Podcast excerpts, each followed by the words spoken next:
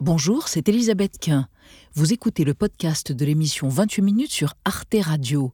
Bonne écoute.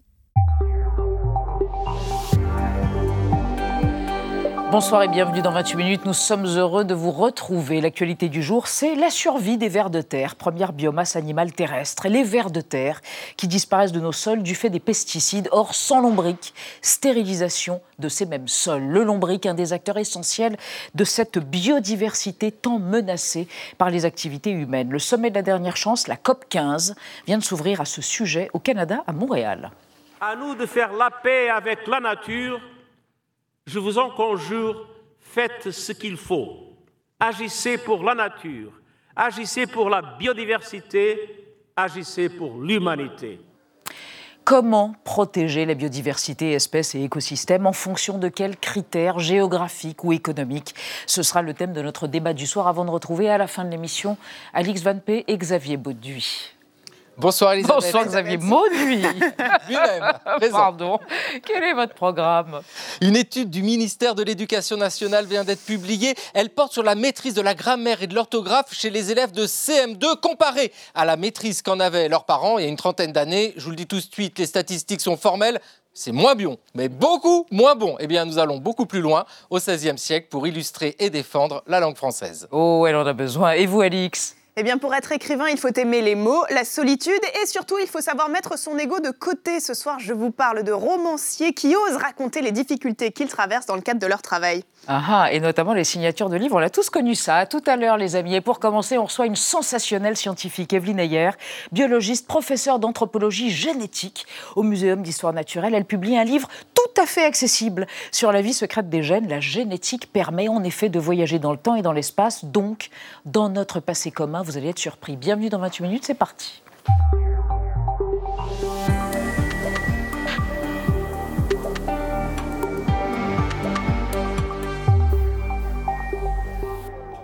Evelyne Ayer, bonsoir. Bonsoir. Je vous présente Nadia Dam. Bonsoir, bienvenue. Bonsoir, chère Bonsoir, Nadia et. Benjamin Sportouche. Bonsoir à Bonsoir, monsieur Sportouche. Evelyne Ayer, La vie secrète des gènes chez Flammarion, ça va être un best-seller. Est-ce que vous pouvez nous expliquer concrètement ce que représente ce métier d'anthropologue génétique? C'est en laboratoire, c'est sur le terrain, qu'est-ce que c'est? Alors, c'est beaucoup de terrain pour aller échantillonner des populations humaines. Après ça, ramener leur ADN au labo, l'extraire, et après ça, beaucoup de calculs mathématiques pour arriver justement en ressortir toutes les belles histoires que on Que peut vous raconter, racontez. Mais vous échantillonnez sur des personnes vivantes ou mortes? Alors, essentiellement, moi, sur des personnes vivantes. Oui. Maintenant, non, mais c'est vrai. Oui. Non, mais c'est une super question, parce que cette année, il y a eu le prix Nobel de Svante Pebo en paléogénétique. Et maintenant, donc, on sait échantillonner aussi les os des morts. Et ça, ça ouvre plein de questions extraordinaires. Les champs illimités. On vous retrouve dans un instant, mais d'abord votre portrait réalisé par Gaël Legrain. Les plantes, l'anthropologie génétique des livres, c'est la règle de trois d'Evelyne Ayer. Au début de sa carrière, elle travaille sur les plantes. Née en 1964 à Lons-le-Saunier, elle suit une formation de biologiste en agronomie et décroche un diplôme d'ingénieur agronome à Montpellier en 1987. Quatre ans plus tard, elle soutient une thèse consacrée à une maladie rare qui a touché le Jura au XVIIe siècle, thèse intitulée Étude démogénétique d'une population humaine, cas de la maladie de rendu Osler. Dans le cadre de ses recherches, elle s'était d'ailleurs rendue à Montréal où les historiens démographes du Québec étaient en avance sur le traitement informatisé des enquêtes de population. Alors ici, l'ordinateur recrée l'ascendance à partir de l'ensemble des informations qu'on lui avait données, donc à partir des fiches d'état civil, etc. Spécialisée dans la génétique, elle est tout d'abord professeure à l'Université du Québec à Chicoutimi de 92 à 96, puis elle revient en France où elle intègre le CNRS. Au fil du temps, elle devient une experte de l'anthropologie génétique, soit de l'étude de l'évolution et de la diversité biologique et culturelle de l'homme et des sociétés humaines. En clair, Evelyne Ayer explore comment les évolutions génétiques sont impactées par les phénomènes culturels et sociaux, c'est-à-dire les langues, les religions, le fait d'être propriétaire ou non. Notre culture, nos habitudes influencent autant notre génome que nos gènes influencent notre façon d'être, précise-t-elle. En 2013, elle est nommée commissaire scientifique générale à la rénovation au Musée de l'Homme. Dans ce même musée, en 2017, elle monte l'exposition Nous et les autres, du préjugé au racisme. L'idée de l'exposition, c'est pas de faire une morale, mais c'est d'essayer de déconstruire, d'expliquer pourquoi le racisme existe, comment on en est arrivé là à certains moments de l'histoire et surtout où on en est à l'heure actuelle en France. Elle est aussi l'autrice d'une demi-douzaine de livres. En 2020, avec l'Odyssée des gènes, elle rend compte de ses travaux sur le terrain et en laboratoire. C'est avec cette approche par l'ADN qu'on a pu montrer qu'on a tous des ancêtres migrants. Aujourd'hui, dans La vie secrète des gènes, elle souhaite retracer l'extraordinaire voyage de notre espèce. Elle y rappelle que nous partageons tous quelques gouttes du même sang et précise L'ancêtre commun le plus récent de toute l'humanité aurait vécu il y a moins de 5000 ans seulement. Evelyne Ayer, on sait tous qu'on a 6 mètres d'intestin à peu près, entre l'intestin gras et l'intestin grêle. Mais alors, on a 2 mètres d'ADN et 20 000 gènes dans le corps ah oui, puis c'est incroyable parce que l'ADN, c'est 5 milliards de lettres avec euh, un alphabet avec seulement ACTG. Et j'ai un ami, il a calculé, ça correspondrait à une encyclopédie de 600 000 pages. Donc il y en a de l'info là-dedans. Il y en a de l'info engrammée dans ce corps. Alors, on a entendu quelque chose de stupéfiant. Les gens ont dû se dire, mais qu'est-ce que c'est que cette histoire? Le fait d'être propriétaire influe a une influence sur notre patrimoine génétique? Oui, c'était le cas de la maladie de Randu-Osler mhm. euh, dans la valserine. En fait, il y a une forte prévalence dans la population d'une maladie génétique et la manière de l'expliquer en étudiant les généalogies, c'est que les gens qui sont propriétaires, leurs enfants restent sur place, leurs petits-enfants restent sur place, etc. Et du coup, les, on porte tous des maladies génétiques, mais celles-là sont restées sur place du fait de ce lien avec la propriété foncière. Sédentarité et propriété. Mais on peut être sédentaire sans être propriétaire. Dans ce cas-là, ils étaient tous propriétaires. Euh, non, c'est-à-dire que les, ceux qui arrivaient, qui étaient immigrants, il y en avait pas mal, 30% à chaque génération. Leurs descendants ou leurs petits-descendants repartaient. Les seuls qui restaient, c'était ceux vraiment qui avaient accès à la propriété terrienne. Ce problème. Benjamin. vous parlez de ces quatre lettres-là, CTG, et vous dites justement que la génétique permet d'invalider la notion de race humaine chère à l'extrême droite. Comment ça l'invalide? Eh bien, il y a plusieurs choses. D'abord, de rappeler qu'on est tous identiques à 99,9%, donc en fait qu'on se ressemble beaucoup, et aussi qu'il y a très peu de différence entre les populations humaines. Et dans l'idée de la race, il y a quand même l'idée de différences biologiques fortes entre ce qu'on dénomme euh, les races. Or, la génétique a amené, dès les années 60-70, vraiment un argument fort pour déconstruire ça.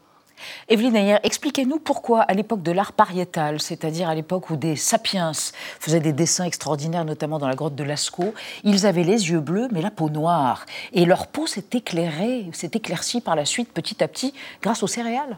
Ah oui, alors en fait, c'est la paléogénétique. On a pu euh, regarder les petits bouts du génome qui codent pour la couleur de peau et on a pu retracer qu'effectivement, à l'époque de la grotte de Lascaux, on était noir de couleur de peau. Et en fait, on s'éclaircit en couleur de peau en Europe plus tard, au moment, on dit, du néolithique, de l'arrivée de l'agriculture, parce que là, on change d'alimentation.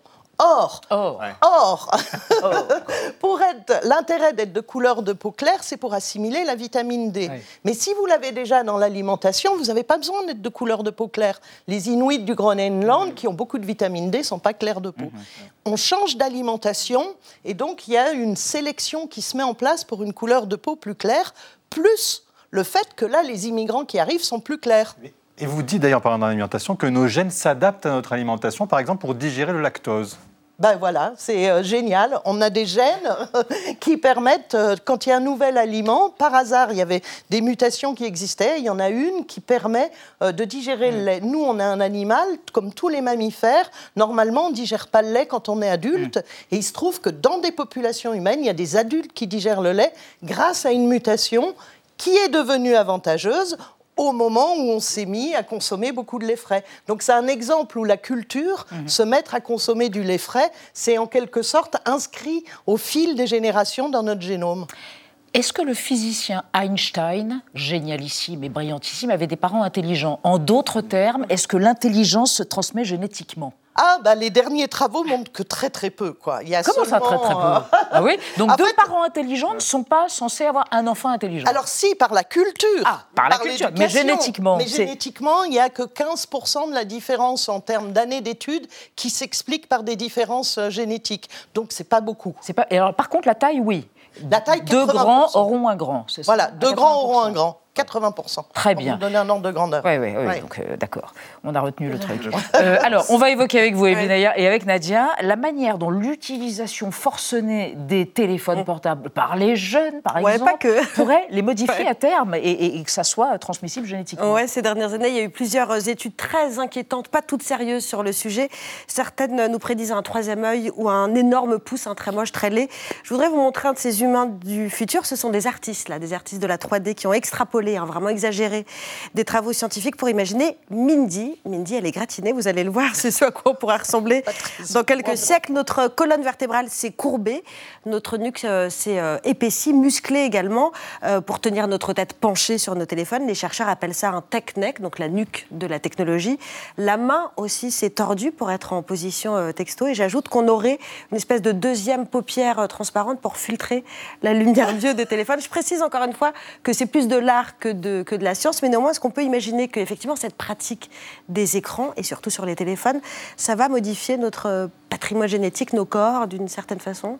Bah, Il n'y a pas de raison. En fait, l'évolution, euh, il faut qu'il y ait des changements euh, génétiques et que ces changements donnent un avantage pour que ceux qui ont ces changements génétiques Ouais. euh, le transmettent à, à leur descendance.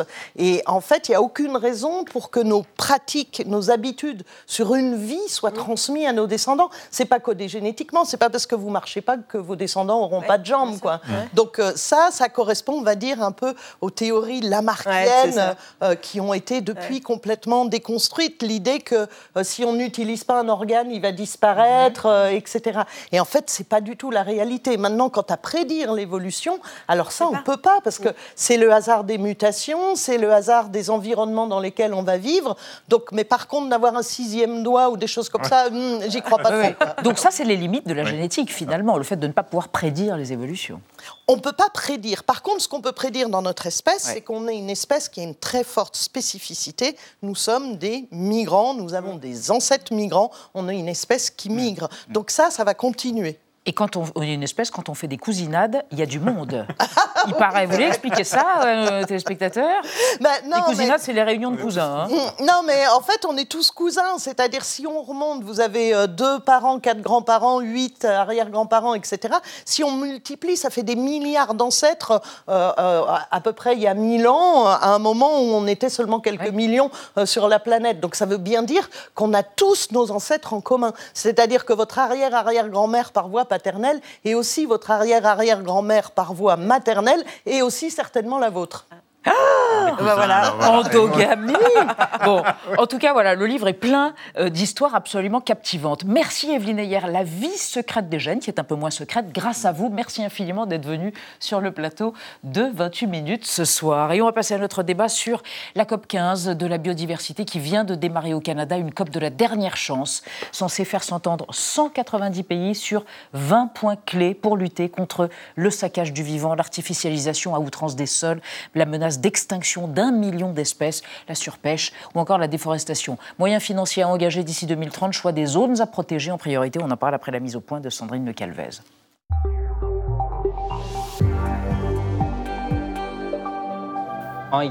L'Union internationale pour la conservation de la nature vient d'annoncer l'extinction de l'espadon de Chine. On le surnommait le panda du Yangtze parce qu'il devenait rare. Le plus grand poisson d'eau douce au monde, long de 7 mètres et vieux de 75 millions d'années, a complètement disparu, victime de la surpêche.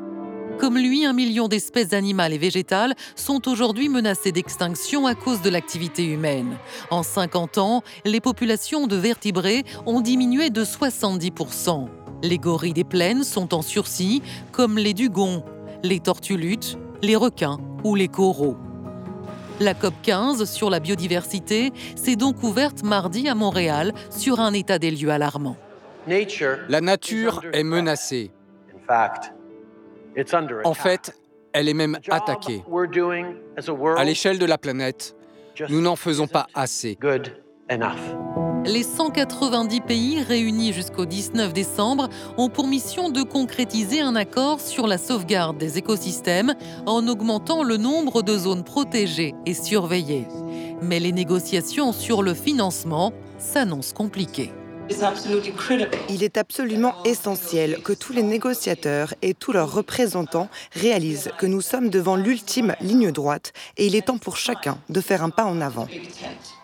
Alors, les pays du Nord, qui s'érigent en défenseurs de la biodiversité, s'accorderont-ils avec les pays en développement qui veulent aussi avoir accès à leurs ressources naturelles? La COP 15 doit-elle créer un fonds spécial comme celui décidé à la COP 27 pour le climat? Faut-il défendre la biodiversité à tout prix? Trois invités passionnants pour en parler. Bruno David, bonsoir. Vous êtes président du Muséum national d'histoire naturelle. Vous êtes également biologiste marin, naturaliste et paléontologue.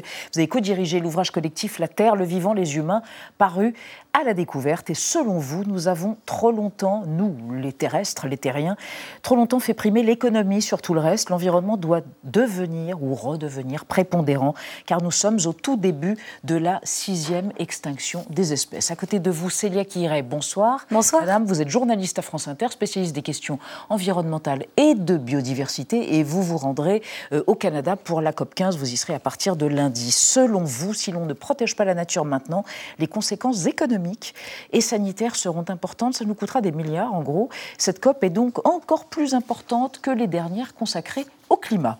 Et enfin, euh, Fergan Aziari, bonsoir. Vous êtes essayiste. Vous avez publié euh, un essai, Les écologistes contre la modernité, le procès de Prométhée aux presses de la Cité.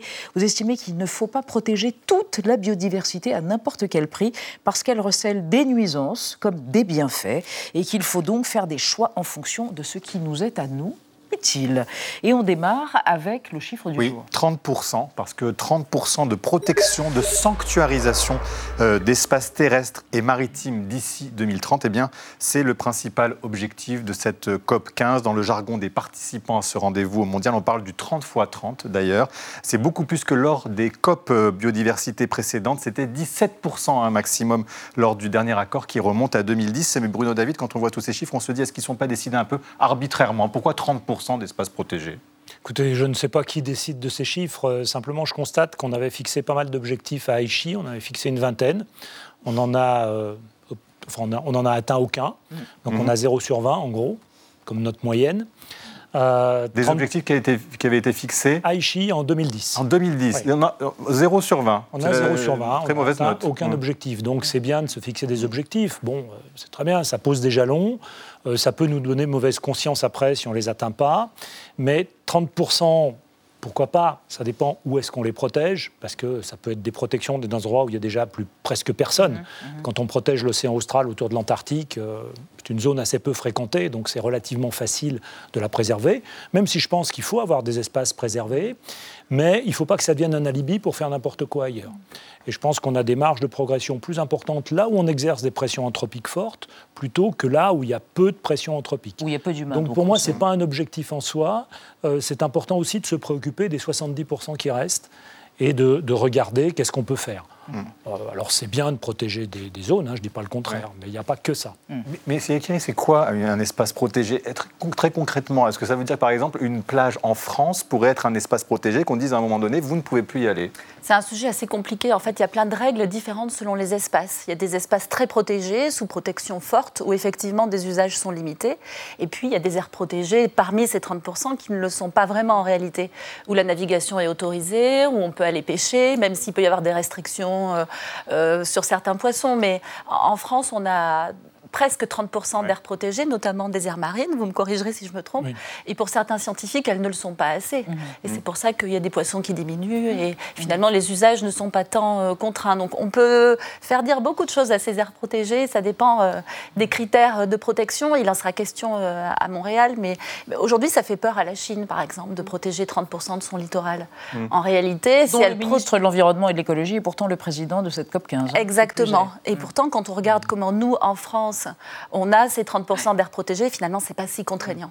Claire Ganaziari, est-ce que euh, protéger, euh, c'est empêcher aussi euh, euh, l'homme, par exemple, d'exercer aussi sa vie au quotidien, j'allais dire, pour vous Ou vous voyez quand même que ça peut être nécessaire? Bah, disons qu'on est tous d'accord pour dire qu'il faut protéger la biodiversité qui nous est utile. Maintenant, le grand problème des débats relatifs à la biodiversité, c'est que ce débat se fonde sur un thème qui est trop vague et trop imprécis. C'est-à-dire que la biodiversité est devenue euh, ce que le, le biologiste Alain Pavé appelle une auberge espagnole, c'est-à-dire un mot un peu fourre-tout qui désigne un peu tout et n'importe quoi. C'est-à-dire que d'un point de vue strictement théorique, le mot biodiversité englobe aussi bien les virus que les animaux sauvages, englobe aussi bien les bactéries que les plantes, englobe aussi bien les cellules cancéreuses que les insectes. Et vous voyez bien que celui qui dit qu'il veut protéger la biodiversité n'a encore rien dit de concret, il n'a rien dit des espèces qu'il fallait protéger, il n'a rien dit des écosystèmes qu'il fallait protéger, et puis surtout, il n'a rien dit des concessions acceptables en vue de protéger telle espèce ou tel écosystème, en sachant que l'homme doit faire des choix, doit aménager son environnement pour vivre. Homo sapiens a besoin de faire ça, fût-ce parfois au détriment de telle ou telle espèce. Et je voudrais prendre une analogie avec la médecine, par exemple. Qu'est-ce mhm. que l'art de la médecine, sinon l'art de distinguer la bonne biodiversité,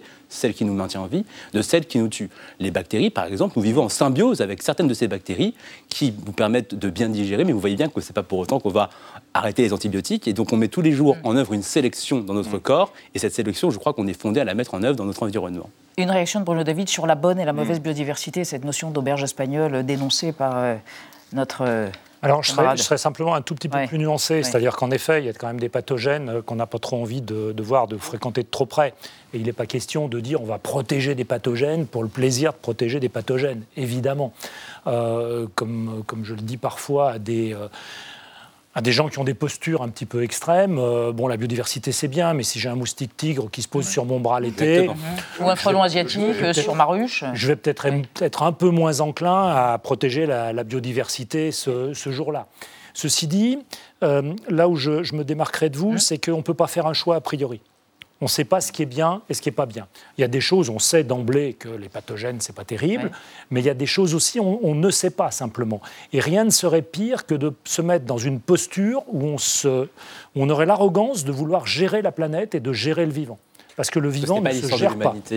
Est-ce que ce n'est pas l'histoire de l'humanité depuis le, début de son histoire que de sélectionner qui est, qui est jalonné d'erreurs ah, mais, aussi, de quelques success stories, il faut le dire. Il y a eu que... succès, mais il y, a, aussi beaucoup d'erreurs. C'est-à-dire que, je vais vous donner un exemple. Euh, on peut dire, on va faire la liste de ce qui est utile et de ce qui, mm. ce qui serait ou, négatif ou pas utile ou neutre. Euh, il y a des, zones dans le nord de la Norvège qui sont des zones humides où il y a presque rien. Bon, on peut se dire c'est pas très intéressant. Il se trouve qu'il y a un scientifique dans les années 70 qui a ramassé un peu de sol ici, qui l'a ramené dans son laboratoire en Suisse et euh, qui a regardé plusieurs années après ce qu'il y avait dedans. Et ça a permis de découvrir un tout petit champignon, alors franchement qu'on n'aurait pas mis sur la liste des choses à protéger. ça n'a aucun intérêt, ce champignon, sauf qu'il est à la base de la cyclosporine, qui est le médicament qui permet d'avoir des greffes. Et on n'aurait pas mis ce champignon dans la liste. Donc on ne peut pas a priori, faire une liste. On peut voir qu'il y a des pathogènes. Je ne suis pas pour la protection du moustique tigre en mmh, France, ni pour la protection du bacille de la peste. C'est pas ce que je veux dire. Mais euh, ne faisons attention de ne pas se mettre dans une position très, arrogante mmh. où on s'emparerait du vivant mmh. et qu'on voudrait le gérer. Et, et, rapidement, c'est un enjeu, justement, mmh. de bien protéger la biodiversité pour empêcher les espèces exotiques envahissantes ou pour empêcher les pathogènes d'arriver. Est-ce qu'on appelle les zoonoses, par exemple? Exactement, les zoonoses, quand on a une nature en mauvaise santé, par exemple, quand on a des terres qui vont pas bien, il va se, développer des virus, après ils se transmettront aux hommes et, et, avec des conséquences sanitaires. Donc c'est vraiment un enjeu de bonne gestion de la biodiversité. Faites-nous entendre le secrétaire général. Guterres, bien sûr, qui multiplie les propos alarmistes, on l'a entendu ces derniers temps, et il ne mâche pas ses mots à nouveau à l'occasion de cette COP 15, on l'écoute. Les multinationales remplissent leurs comptes bancaires tout en vidant notre monde de ses cadeaux naturels.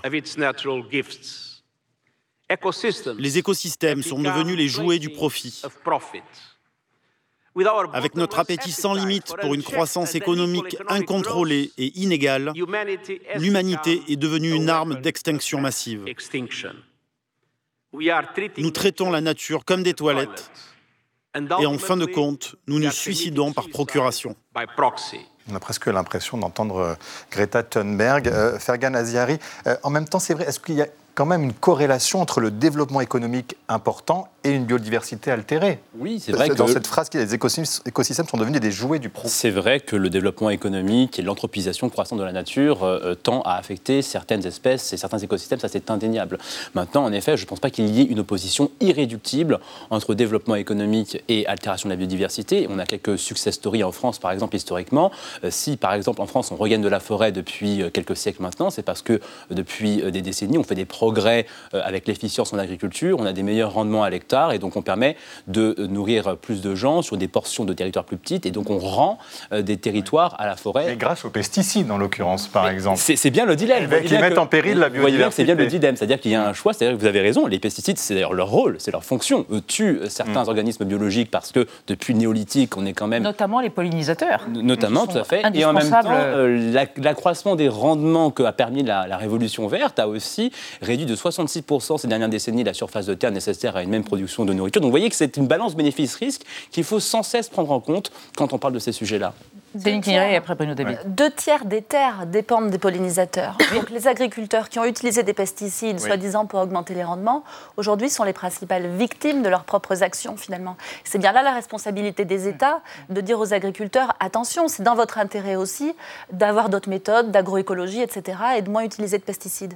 Non, mais vous voyez, juste revenir d'un mot sur la sixième extinction qu'on est, en train de vivre, on est en train de vivre. La, cinquième ayant été celle des dinosaures qui s'est déroulée sur des milliers d'années. Or, celle que l'on est en train de vivre, euh, un homme la vivra au cours de sa vie. C'est ça la différence. Oui, pratiquement. Alors, il faut poser les choses de manière la plus rationnelle possible. Est-ce que c'est vraiment, est-ce qu'on est sur la trajectoire d'une sixième extinction ou pas Il faut se poser la question. La seule référence qu'on ait, c'est celles qui ont précédé dans l'histoire géologique de la Terre. Donc si on regarde ce qui s'est produit dans l'histoire géologique de la Terre, il y a eu une cinquantaine de crises depuis 500 millions d'années, dont cinq majeures. Si on regarde les mécanismes qui étaient en œuvre pendant ces crises, on se rend compte qu'on est sur les mêmes mécanismes, avec une crise qui est multifactorielle mhm. et avec une crise qui fonctionne par déclin d'abondance et pas par, par hécatombe, mhm. en quelque sorte. Donc on peut se dire on est sur la trajectoire d'une sixième extinction, mais où est-on sur cette trajectoire? Et le livre que j'ai écrit chez Grasset il y a un peu plus d'un an, c'est à l'aube de la sixième extinction, parce qu'on est au tout début de cette trajectoire. Ce qui peut nous rendre optimistes, parce que ça veut dire que la mhm. situation, elle n'est pas si catastrophique que ça, pour le moment. Mais on, se déplace sur cette trajectoire 100 à 1000 fois plus vite que lors des grandes crises du passé. 100 à 1000 fois. Donc on va très vite sur cette trajectoire. La bonne nouvelle, c'est qu'on est au début. L'autre bonne nouvelle, c'est qu'on a le, un peu de temps pour agir, mais que néanmoins, il faut agir, parce que sinon, on va aller dans un mur. Et il faut savoir que nos sociétés, nos, dimensions économiques, nos dimensions sociales sont très liées à l'environnement, de plus en plus liées à l'environnement. Et que ce qu'on va faire sur l'environnement va impacter le fonctionnement de nos sociétés en première instance. Donc il faut éviter ça. Alors, on va évoquer bah, une action, une action à l'échelle de l'Europe, de l'Union européenne, à propos de la déforestation. Oui, une première euh, mondiale, c'était euh, cette semaine, dans la nuit de lundi à mardi, quand l'Europe a adopté une loi qui vise à fermer ses portes à la déforestation importée. En la matière, on est deuxième, juste après la Chine. Concrètement, les entreprises, les petites et les grandes, vont devoir prouver que leurs produits, ceux qui sont vendus dans l'Union européenne, ne sont pas euh, issus de terres récemment déboisées depuis 2020 précisément. La liste finale des produits et des matières premières, elle est assez longue ça va concerner la viande bovine, le cacao, l'huile de palme, le soja ou encore le caoutchouc. Il faudra montrer patte blanche avec des euh, données euh, GPS et des photos satellitaires. Toute la chaîne d'approvisionnement va être tracée et vérifiée. C'est le café que nous buvons le matin, le chocolat que nous mangeons, le charbon que nous utilisons dans nos barbecues, le papier de nos livres, c'est radical. Ce sont les mots de Pascal Canfin cette semaine, le président de la commission euh, environnement au Parlement européen. Radical peut-être, en tout cas certaines ONG s'inquiètent des lacunes de ce texte, elles sont nombreuses. Il se concentre par exemple uniquement sur les seules forêts. Il fait l'impasse sur d'autres espaces, euh, boisés comme les savanes, la savane du Cerrado brésilien par exemple. Un quart du soja consommé en Europe vient de là précisément. Pas satisfaisant non plus ce texte puisqu'il ne va pas s'appliquer aux banques et aux institutions européennes qui sont d'une certaine manière complices de la déforestation avec les financements C'est quand même cette loi-là, elle est de nature à, sauver l'Amazonie, pour dire les choses euh, simplement Alors c'est déjà un grand pas en avant, parce qu'effectivement la déforestation importée, c'est notre responsabilité à nous d'Européens d'acheter ces produits qui effectivement sont issus de la déforestation. Après, tout dépend de ce que va faire aussi le Brésil pour sa propre consommation. C'est-à-dire qu'aujourd'hui, par exemple, on a des, des supermarchés français qui qui ne vendent plus de viande issue de la déforestation en France, mais qui continuent d'en vendre au Brésil. Et les ONG sont les premières à le, dénoncer. Donc, à l'échelle de l'Union européenne, c'est un pas en avant. À l'échelle mondiale, euh, pas vraiment. Et quand on sait qu'il y a déforestation euh, en Indonésie, en Malaisie, aussi en Amérique du Sud, euh, il faudra encore, en Afrique, évidemment, dans le bassin du Congo, il faudra encore d'autres efforts pour vraiment sauver la forêt à l'échelle mondiale. Ce qu'on sait peu faire, Canadiari, c'est que plus de la moitié du PIB mondial repose sur la bonne santé des écosystèmes. Donc c'est dans notre intérêt, tout de même économique, plus de la moitié, et c'est notre intérêt de les protéger. Et Antonio Guterres, qu'on vient d'écouter, dit que ça coûtera 3 000 milliards de dollars par an à partir de 2030. Donc c'est un investissement qu'on doit faire pour justement qu'on on, s'épargne, nous, une crise économique, tout simplement, supplémentaire. Je pense qu'il y a un consensus pour dire que tout ce qui nous est utile doit être protégé. Donc euh, là-dessus, il n'y a pas de problème. Simplement, effectivement, il faut définir en amont ce que nous voulons protéger. Et c'est là un petit peu la contradiction du discours qui, prétend que l'homme ne doit pas s'ériger en gardien de la nature, parce que de fait, l'homme est le gardien de la nature. C'est-à-dire qu'il n'y a que l'homme qui puisse se représenter une nature idéale. Vous savez, c'est des là, Gaïa s'en fiche, la biodiversité se fiche de nos débats. Il n'y a que l'homme qui soit euh, capable de définir euh, ce qui lui est utile ou non, même si c'est difficile, même si en effet il y a beaucoup d'incertitudes, même s'il y a une balance bénéfice-risque. Mais vous savez, euh, historiquement, je prends un exemple très simple. vous savez, jusqu'au 19e siècle, en France, le paludisme était une maladie endémique. Mmh. cette maladie a disparu parce que nous avons interféré de manière très agressive sur les zones humides, nous avons desséché les zones humides, ce qui a nuit aux moustiques, ce qui a nuit à beaucoup d'espèces qui dépendaient du moustique, mais sur le temps long, on a peut-être sauvé des millions de vies humaines. Donc il y a aussi des arbitrages ah. qui euh, font que l'anthropocentrisme en la matière est indépassable. Réaction Bruno David. Pas d'accord avec ce que vous venez d'entendre. Non, pas, enfin, pas complètement. En tout cas, pas, pas complètement. Oui, oui. Parce que euh, là encore, on s'érige en, gestionnaire de la biodiversité. Parce que ce n'est pas inévitable. Hein. Oui, je pense que c'est évitable il faut que. Ça ne veut pas dire qu'on est complètement impuissant, il faut laisser les choses se dérouler comme, euh, comme si mhm. de rien n'était. Mhm. L'espèce Homo sapiens, c'est une espèce parmi d'autres espèces, et Homo sapiens a parfaitement le droit euh, d'exister euh, sur cette planète et d'aménager une partie de cette planète pour pouvoir y vivre convenablement. En, en bonne harmonie, si on veut idéaliser les choses, mhm. même sans trop les idéaliser, mhm. avec les autres espèces. Mais je pense qu'il y a vraiment ce risque de faire des choses très bizarres. Et surtout que le vivant ne se met pas en équation, encore une fois. On ne peut pas prédire comment va évoluer le vivant. On a fait des tas d'expériences. Je veux dire, si on reprend euh, des, insecticides hein, pour se débarrasser des insectes, euh, on s'est débarrassé des punaises de lit. À la sortir de la Deuxième Guerre mondiale, on a le DDT. Pour le meilleur. on se débarrasse des punaises de lit. Et puis là, on en entend reparler. Mais qu'est-ce qui s'est passé Pourtant, c'est tout bête une punaise de lit. On pourrait dire, mais la nature est parfois aussi plus résiliente qu'on. Qu'est-ce qui s'est passé Mais non, mais nous, on est tellement forts. Enfin, franchement, une punaise de lit, c'est minable. On écrabouille ça en rien de mm. temps.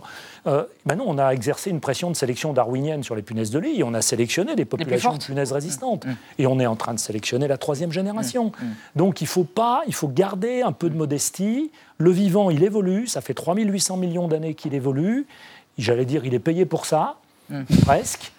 Fait rire l'économie. Il nous échappe, il nous échappe. On ne peut pas tout contrôler. Ça n'est pas possible. Bah, alors, sauf, que c'est vraiment une question d'équilibre en fait. C'est-à-dire c'est une question d'équilibre. une question d'équilibre. On a besoin de la nature pour se nourrir, pour respirer, pour boire de l'eau, etc. 8 Donc milliards d'humains à nourrir. La question c'est jusqu'à jusqu'à hmm combien de ressources on peut puiser pour notre équilibre sans abîmer la nature, ce qui en retour nous abîmera nous aussi. Est-ce qu'il faut... C'est intéressant ce sujet, c'est vraiment ça dont il va être question à Montréal. Et on peut parler aussi, par exemple, euh, on a toujours envie de dominer la nature et d'aller puiser, par exemple, les fonds marins. Bah, les fonds marins, il y a peut-être des limites à ne pas franchir pour nous sauver nous-mêmes finalement. C'est ça.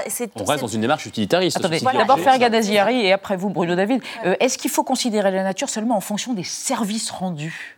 Est-ce qu'il faut en arriver à ça Et après vous réagirez? Bah, disons que a pas, quand on parle d'utilité, euh, c'est pas, seulement pas l'utilité économique. La nature peut avoir une utilité récréative, morale, esthétique, spirituelle. Quelqu'un qui se balade en forêt euh, et des dimensions affectives qui ne se réduisent pas seulement aux considérations économiques.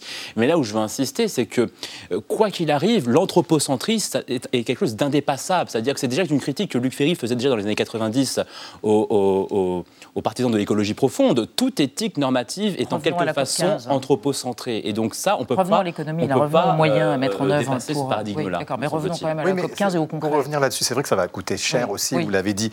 On a l'impression que protéger, c'est choisir. Est-ce qu'il ne faut pas choisir euh, les combats aujourd'hui, euh, Bruno David pour... C'est peut-être caricatural, mais est-ce que ça veut dire qu'il faut choisir entre le, sauver le ver de terre, le lombric ou les éléphants? Alors, avant de, avant de, revenir sur cette question, je voudrais, enfin, avant d'aller sur cette question, je voudrais revenir sur un point important. Euh, il faut qu'on sorte du dualisme homme-nature. Mm. Nous faisons partie de la mm. nature. Il faut arrêter de se positionner à côté du reste du vivant. Nous sommes complètement en relation avec tout le reste du vivant. Il faut qu'on ait un raisonnement qui soit un raisonnement qui nous inclut dans le reste du vivant. C'est un peu nouveau peut-être, mais c'est absolument nécessaire, sans quoi là aussi on va aller dans le mur. C'est ce... Nous sommes une espèce fragile parce que nous sommes aussi une espèce complexe. Alors, sur le Alors après, pour revenir sur le lombric et l'éléphant. Oui. si je veux être très provocateur, je vais dire, je ne vais pas prendre l'éléphant, je vais prendre l'ours blanc. Si l'ours blanc disparaît de la surface de la Terre, c'est pas si grave que ça. en termes d'équilibre du fonctionnement de la planète. Mais en, sur un plan éthique, hmm. Euh, vous m'avez dit tout à l'heure, vous avez un jeune fils, je trouverais dommage de priver votre fils de la présence des ours blancs sur Terre. C'est un choix humain, ceci dit. C'est un, choix humain. un choix humain. un choix humain. Mais l'ours blanc, c'est parce qu'on le trouve mignon. Mm. Alors le petit insecte qui vit dans le sol, on ne va pas le trouver mignon. Et le lombric, on le voit pas, le il lombric, on ne va pas le trouver mignon non plus. Ni la Covid-19. Fonctionnellement, mm. si on a, on a besoin de plus petit que soi, pour reprendre une formule très célèbre, on a besoin de tout ce qui est microscopique. Dans un gramme de sol, il y a la population de la France en champignons et en bactéries, mais même un peu plus. Donc vous voyez ce que ça peut représenter. Cette diversité microscopique, c'est celle sur laquelle le vivant est assis. Il faut arrêter de regarder le vivant à notre échelle. Pourquoi, pourquoi à ce moment-là, si c'est si important, que plus de 80% des eaux usées mondiales sont rejetées dans l'environnement sans être traitées? Pourquoi on ne fait pas une COP globale avec celle qu'on a connue et la biodiversité en même temps. Parce que franchement, même nous, on a découvert, et beaucoup de gens vont découvrir ce soir qu'il y a une autre COP c'est une grande question. Certains voudraient une COP euh, commune, mais les scientifiques qui sont spécialistes de ces sujets et même certains négociateurs estiment que les questions se perdraient, ça se diluerait si on faisait une seule COP. tout est lié Justement, là, la biodiversité. Là, il y a une COP sur la biodiversité, on en parle parce que c'est le sujet. Peut-être que si elle était dans la COP climat, on ne parlerait que de climat. Mm. Euh, simplement, pour revenir sur les services euh, rendus par la nature, ce qui est vraiment intéressant, et ça explique aussi pourquoi ça coûte aussi cher quand on abîme la nature, en fait, on a besoin juste d'une nature en bonne santé. C'est assez mm. simple, finalement, le sujet. Mm. C'est-à-dire que si on a une nature en bonne santé, on aura un homme en bonne santé. Et les services rendus par la nature, c'est aussi justement euh, les effets du changement climatique. On a besoin de dunes pour euh, lutter contre la montée de l'eau, on a besoin de mangroves aussi mm. pour lutter contre l'érosion. Euh, enfin, c'est ça dont il est question en ce moment. Est-ce que, est que pour vous, vous nous dites qu'il faut, il faut faire attention à ne pas sanctuariser la nature au détriment de l'homme? C'est ça aussi que vous nous dites quand vous entendez ce que... disons que moi, je suis d'accord sur le fait, effectivement, qu'il ne faut pas euh, créer de dualisme entre l'homme et la nature. Nous faisons partie de la nature. Simplement, je, décèle une petite contradiction, c'est-à-dire que les mêmes qui nous disent qu'il ne faut pas créer de dualisme nature-culture, finalement, euh, euh, considèrent que l'anthropisation du monde serait nécessairement un mal et donc perpétue finalement le dualisme qu'ils disent combattre. Maintenant, je suis d'accord sur le fait qu'il faut permettre aux pays d'avoir une relation plus harmonieuse avec leur biodiversité, mais ça, dépend aussi des considérations de développement. Vous parlez tout à l'heure des eaux usées. Aujourd'hui, on sait très bien que le traitement des eaux, c'est plutôt un, pays, un problème dans les pays pauvres principalement. Et donc, ça montre aussi que les enjeux de développement économique ne sont pas tout à fait étrangers à la question de la Vous avez raison, on n'a pas eu le temps de parler du Sud et du Nord, mais on y reviendra. On, retient, on refera un débat, on n'a plus le temps. Merci à tous les trois d'avoir évoqué cette question euh, autour de la COP15 sur la biodiversité. Comment faut-il protéger les espèces et les écosystèmes à tout prix et comment faire? On reste dans l'actualité avec un spécial écriture et littérature. Monsieur Maudu va évoquer le niveau des élèves français de CM2 en orthographe. Il est calamiteux avec un X. Alix Van P va se pencher sur les déboires d'écrivains lors de leur séance de dédicace. Et Thibault recense les mots vedettes de l'actualité ce soir, délestage. En bon français, coupure d'électricité, c'est entendu finaliser la préparation du pays en cas de délestage tournant. Le risque de délestage Le délestage Autre sujet chaud du moment, les fameux délestages électriques. Qu'est-ce que ça veut dire? Exactement ce que ça dit. Merci de m'en dire un peu plus. Entendu. La vie secrète des mots vedettes. Délestage, qui contient la racine leste dérivée de l'allemand last, charge, désigne l'action d'ôter un poids à quelque chose ou quelqu'un. Il est ainsi possible de délester une montgolfière de ses sacs de sable, une route nationale de son trafic poids lourd, un gentleman de son portefeuille ou encore une partie du réseau électrique de son jus. Afin d'éviter un blackout, soit le noir total provoqué par une panne de réseau électrique surchargé, le chef de l'État a prudemment évoqué d'hypothétiques épisodes de délestage pour préserver l'intégrité du système, même si d'autres solutions existent comme la coupure d'électricité à certains industriels ou la baisse de tension. Mais euh, gaffe au gigot de 7 heures. Si un tel délestage se produisait, le gestionnaire du réseau RTE couperait volontairement le courant par zone de 2000 clients, 2 heures maxi pendant les pics de consommation en semaine, 8h-13h, 18h-20h. Parce qu'ils sont sur la même ligne que des sites prioritaires, hôpitaux, commissariats, 40% des Français, dont les Parisiens, passeraient entre les gouttes. Désigner une coupure de courant volontaire par le mot délestage n'est pas l'œuvre du marketing politique contemporain pour créer un effet vaseline. Le terme est apparu dans un arrêté du 28 septembre 1943, signé d'un haut fonctionnaire intérimaire de Vichy pour affronter déjà les insuffisances momentanées de ressources en énergie électrique. Presque 80 ans plus tard, le même délestage fait chauffer la cervelle stratégique nationale, puisqu'il faut organiser, entre autres, l'épineux sort des trains, dont il faudra éviter un arrêt glaçon de deux heures entre deux gares, ou celui des personnes hospitalisées à domicile. 5000 sont recensés dans un fichier au risque vital. Pas le moment de lâcher du lest. Et alors, Thibaut Donald, t'en fait le mariole Bonsoir Alice. Bonsoir, Isabelle.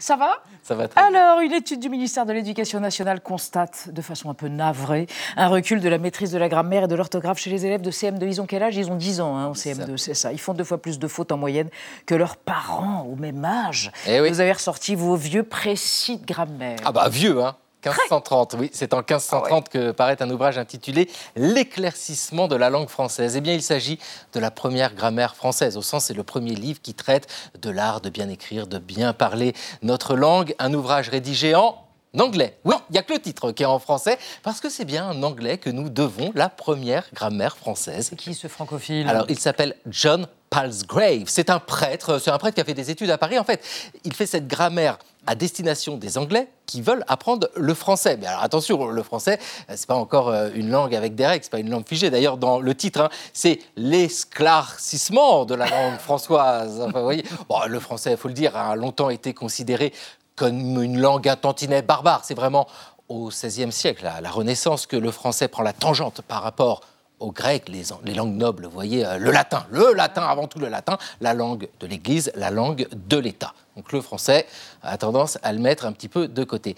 Mais il se passe quelque chose à ce moment-là, c'est que le français est mis à l'honneur. Il est mis à l'honneur par le pouvoir royal, c'est la célèbre ordonnance de Villers-Cotterêts en 1539 par François Ier, qui écarte le latin de tous les actes administratifs. Et le français est mis à l'honneur également par les Ah. poètes. En 1549, Joachim du Bellay fait paraître la défense et l'illustration de la langue française. Oui, mais attention, là encore, le français n'est pas du tout figé, ni grammaire, ni orthographe. Regardez la défense avec deux F. Il y a au moins, il y a au moins quatre fautes dans le titre. Oh, les enfants, c'est Non, non, M2, c'est là, ne regardez pas. Selon les règles d'aujourd'hui, hein, parce que il faut vraiment attendre le XVIIe siècle avec l'Académie française pour voir les règles commencer à être fixées. Et puis, plus encore le XIXe siècle avec les grandes politiques scolaires pour que, alors là, les règles soient vraiment figées et puis surtout qu'elles se diffusent au plus grand nombre. Parce que cette histoire-là, c'est une histoire de distinction sociale. Pendant longtemps, il y avait ceux qui parlaient le latin, ils maîtrisaient le latin, puis tous les autres, hein, le français ou les langues régionales. Il ne faut pas les oublier.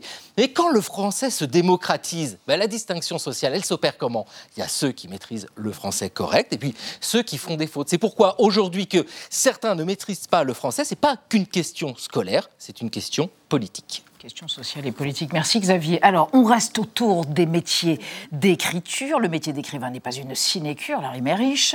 Et on va raconter, vous allez nous raconter ce soir l'histoire d'une jeune écrivaine américaine qui a eu bien des déboires. Mais oui, imaginez ce parcours du combattant. Chelsea Banning est donc une, euh, une autrice américaine qui a passé les 15 dernières années de sa vie à écrire son roman sur les aventures du roi. Arthur. Voilà, travail fastidieux, normalement récompensé à la sortie du livre. Donc il y a quatre jours, Chelsea Banning se dit qu'elle elle organise dans une librairie une séance de dédicace dans une librairie de l'Ohio. Elle prépare ses petites piles de romans pour les signatures et elle ne s'est pas fait une tendinite au poignet puisqu'elle a signé deux romans pour les deux parents personnes qui se sont déplacées. Ah, je ne sais pas si c'était ses parents. On espère. Bon, et alors, elle a ému les internautes? Elle a ému les internautes parce qu'elle a raconté, elle a pris son courage à deux mains et elle a raconté son histoire sur Twitter. En une phrase, elle a ému les plus grands auteurs anglo-saxons, comme par exemple Stephen King, roi du polar, qui a écrit dans un tweet que lors d'une rencontre organisée autour de l'un de ses livres il y a des années, Personne n'est venu, la seule personne qui est venue lui parler était par erreur, elle cherchait la section livres nazis.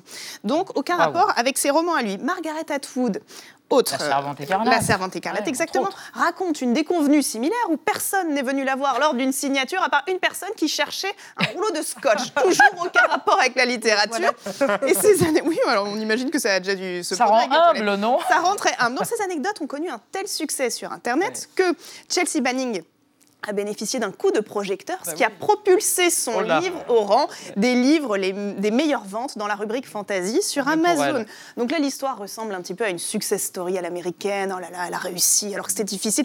Mais ce qu'on retient de cette histoire quand même, c'est que ces auteurs anglo-saxons se sont livrés bien volontiers sur leurs difficultés. Et il y a quelques mois, c'était des auteurs français qui, se sont, qui ont confessé collectivement des difficultés qu'ils rencontrent dans le cadre de leur travail. Quelle, quelle difficulté, quel échec Eh bien, donc ils se sont livrés dans la revue littéraire décapage. les échecs dont il parle, c'est des histoires de refus de manuscrits, car parfois, bon voilà, vous, vous, le savez tous très très bien autour de cette table, enfin, vous connaissez le monde. Les refus de manuscrits. Alors les refus de manuscrits, je ne sais pas si vous connaissez, mais en tout cas, parfois les écrivains donc envoient leur manuscrit à un éditeur qui refuse le texte en question. Ça n'est certainement pas arrivé autour de cette table, oh, et c'est arrivé à des tas d'écrivains qui ont osé en parler dans la bien. revue Décapage. Véronique Ovaldé, Arthur Dreyfus qui a changé donc de maison d'édition pour publier son dernier livre jugé subversif, ou encore Julien Buissou, oui vous l'aviez reçu, qui témoigne dans, dans la revue. Il raconte que pendant des années il a écrit un roman sur les insectes. Il, s'est, voilà, il a travaillé, il s'est documenté pendant des années, et puis il l'a proposé à deux éditeurs qui l'ont refusé. Donc le roman n'a jamais vu le jour. Il raconte tout ça.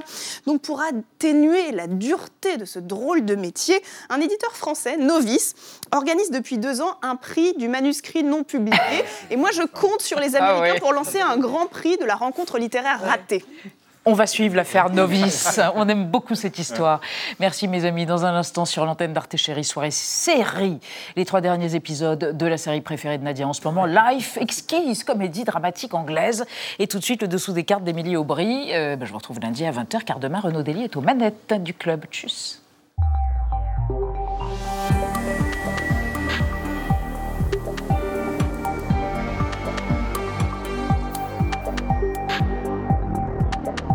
Retrouvez le podcast de 28 minutes sur toutes les plateformes de podcast et sur arteradio.com. Et pour soutenir l'émission, abonnez-vous, commentez, critiquez, mettez des étoiles et partagez le podcast avec vos proches.